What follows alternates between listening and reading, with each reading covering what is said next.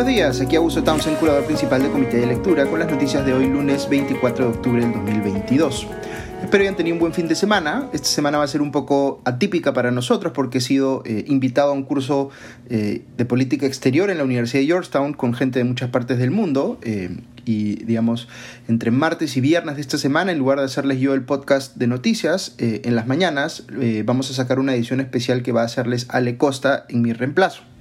Así que me voy a ausentar solo por unos cuatro días y ya regreso con normalidad el lunes próximo, luego de lo cual retomamos también las sesiones del miércoles de debate.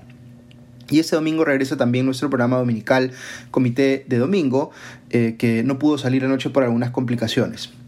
Ok, vamos con las noticias. Empezamos la semana, vaya novedad, con la destitución de un eh, ministro en medio de un escándalo. Me refiero al ministro de Salud, Jorge López, que, como ustedes recordarán, es parte de la cuota de Perú Libre en el gabinete.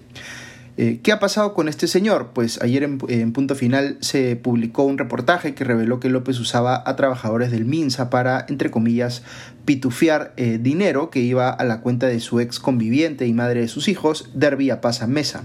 López citó a su despacho aparentemente a finales de agosto eh, a seis trabajadores del MINSA y les eh, distribuyó dinero, casi eh, 100 mil soles repartido entre todos, para que estos lo depositaran en la cuenta de su expareja en distintas agencias del BCP en Lima. En total se hicieron 12 depósitos y habrían estado al tanto instigado estas acciones el jefe de gabinete de asesores del MINSA, Juan Carlos Delgado Echevarría, y la asistente de López, Daise Gamarra Vera, entre otras personas del entorno del ministro, incluido su chofer.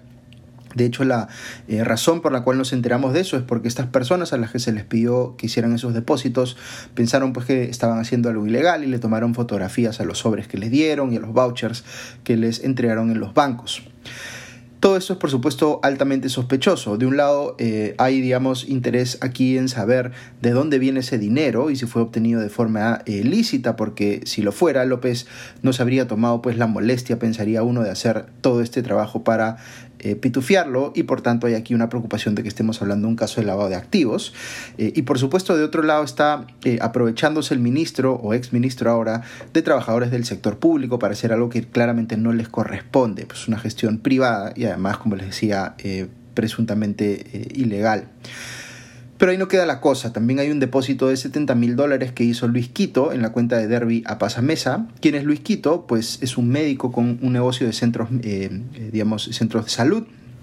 Eh, ¿Qué hace una persona con intereses empresariales en el sector salud depositándole 70 mil dólares a la expareja del ministro del ramo? Pues vaya uno a saber. La cosa es que con el dinero que Pitufio López, eh, más el depósito de Quito, la expareja del ministro procedió a comprarse apenas un día después un departamento en Jesús María por poco más de 400 mil soles. Ok, ¿qué ha dicho López para defenderse? Pues ha intentado explicar eh, la situación diciendo o negando que haya dado él una orden a varias personas para pitufiar el dinero, sino que solo le pidió a una, dice él, eh, que le hiciera este favor porque no podía hacerlo debido a su, entre comillas, recargada agenda. Eh, y sobre Quito dio a entender que le había dado un tomógrafo a su expareja y que ésta lo había vendido al referido empresario. Si fuera ese el caso, López no parece tener problema alguno en hacer negocios indirectamente con empresarios del sector del cual él es o era ministro. Porque aquí sí, a diferencia de muchos otros casos, hubo una respuesta, eh, eh, digamos, eh, inmediata del presidente Castillo, quien anunció su destitución, la destitución de López en su cuenta de Twitter al poco tiempo de propalado este reportaje. No lo defendió, como se hizo antes con otros ministros como Juan Silva o Iner Alvarado, sino que, abro comillas, en aras de demostrar absoluta transparencia en mi gobierno, he decidido dar por concluidas sus funciones, cierro comillas, esto fue lo que dijo respecto de López. Es bien llamativo que un presidente que no da entrevistas y que excluye a la prensa eh, de, eh, digamos, a la prensa local de sus conferencias de prensa, hable de, entre comillas, absoluta transparencia. Pero en fin, parece haber comprendido Pedro Castillo que la situación de López era indefendible y que eh, si quiera darle el beneficio de la duda hubiese retroalimentado una vez más la percepción de que lo que hace su gobierno es apañar gente involucrada en corrupción u otros delitos, como podría ser en este caso, como les digo, un, eh, un caso de lavado de activos. Dicho ese paso, sigue apareciendo información eh, bastante delicada eh, sobre eh, gente del entorno del presidente Castillo. Un reportaje de Cuarto Poder reveló que cuando todavía era ministro, en agosto pasado, Gainer Alvarado recibió 20 mil soles de un empresario transportista, Carpio Alberto Yangali de la Peña, quien supuestamente lo iba a contratar para que le brinde servicios vinculados a la formalización de un terreno. Yangali contó incluso que se juntó con Alvarado para negociar el trato y que este último ni siquiera se refirió al hecho de que era ministro en ese instante. Esos 20 mil soles era un adelanto porque se acordó pagar 70 mil soles en total. Así que, al igual que el caso de López en el Minsa, aquí teníamos eh, a otro ministro eh, haciendo negocios privados incompatibles con su cargo, aunque por supuesto de Alvarado se sabe que pudo haber hecho cosas mucho peores, como integrar una presunta red criminal para amañar eh, licitaciones de obras y sacar provecho económico de ello. Otra cosa que habría revelado un colaborador eficaz, el número 3, eh, es que la casa del distrito de Asia, al sur de Lima, eh, digamos que supuestamente pertenece al amigo del presidente y hoy prófugo de la justicia, Alejandro Sánchez, donde se especuló en un momento, recordarán que pudo haber estado escondido el sobrino del presidente eh, Fray Vázquez Castillo, pues según este colaborador eficaz número 3, esa casa no sería de Alejandro Sánchez, sino que sería del propio Pedro Castillo y que Sánchez eh, sería en todo caso su testaferro para que no aparezca como propietario del inmueble. También dice el colaborador que Sánchez estaría buscando construirle una casa en Chota a Pedro Castillo. Estas son imputaciones bien serias porque ya estaríamos hablando del uso de testaferros para ocultar eh, el hecho de que, según el colaborador eficaz, el presidente Castillo sí estaría beneficiándose económicamente de, digamos, actos que serían irregulares. Pero en este punto en particular, más allá de lo dicho por el colaborador eficaz, se requiere pues mayor corroboración.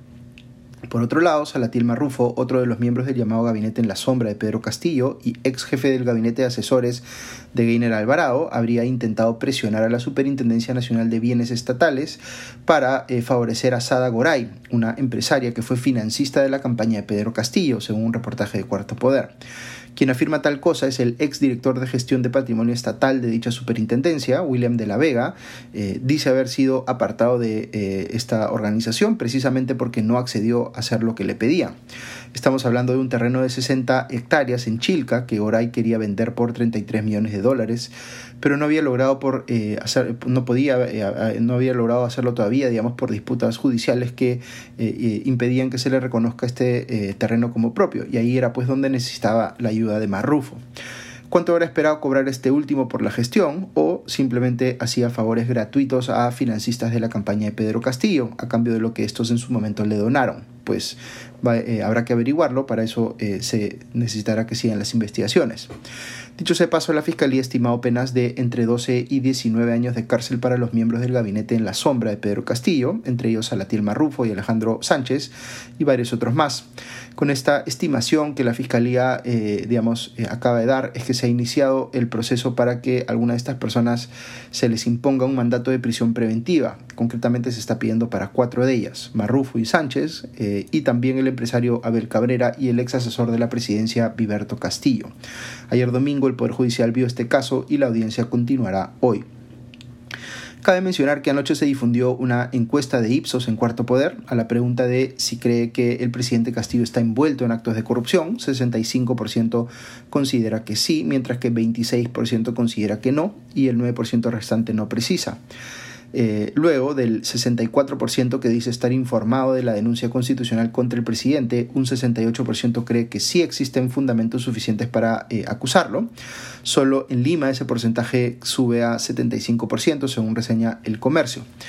Pero cuando se le pregunta a todos los encuestados, más allá de si conocen o no la denuncia constitucional, qué prefieren que haga el Congreso, un 56% dice eh, buscar entenderse con el gobierno para lograr un acuerdo político hasta el 2026, mientras que un 38% dice seguir buscando destituir al presidente.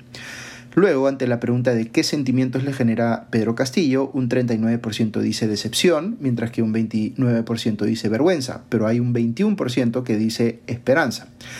Aquí hay un descalce que merece ser analizado y que nos lleva pues a recordar siempre que los planos legal y político no avanzan eh, al mismo ritmo necesariamente eh, ni llegan a las mismas conclusiones. Yo les he comentado en anteriores podcasts que más allá de la discusión sobre cómo interpretamos el artículo 117 de la Constitución que regula en qué casos puede ser acusado un presidente en funciones, legalmente hablando, las evidencias y los elementos de convicción que parecen eh, indicar que el presidente Castillo sí podría estar implicado en actos de corrupción, pues son muy contundentes para la fase de la investigación en la que estamos. Sin embargo, la respuesta política de la ciudadanía ante esto todavía no es igualmente contundente, sea porque hay un porcentaje de la población que aún no cree que el presidente sea culpable, otro que sí lo cree pero que prefiere que se mantenga en el cargo porque no lo ve como algo tan malo o porque piensa que los demás también son eh, culpables. Eh, o porque creyendo que el presidente sí es culpable, eh, no se sienten obligados o comprometidos a, por ejemplo, salir a marchar para exigir su salida. Normalmente pasa al revés, lo político mueve, eh, se mueve más rápido que lo legal o judicial, pero lo que vemos ahora eh, eh, es el resultado pues, de la apatía generalizada que hay hacia la política en el Perú. Y eso es un problema porque es precisamente lo que le permite a los políticos que cometen delitos salirse con la suya. Recuerden lo que siempre les digo sobre este punto. La decisión sobre terminar anticipadamente una presidencia, por ejemplo, tiene que tener eh, el sustento legal, no puede ser pues mero capricho. Pero aun cuando lo legal esté plenamente sustentado, no es suficiente.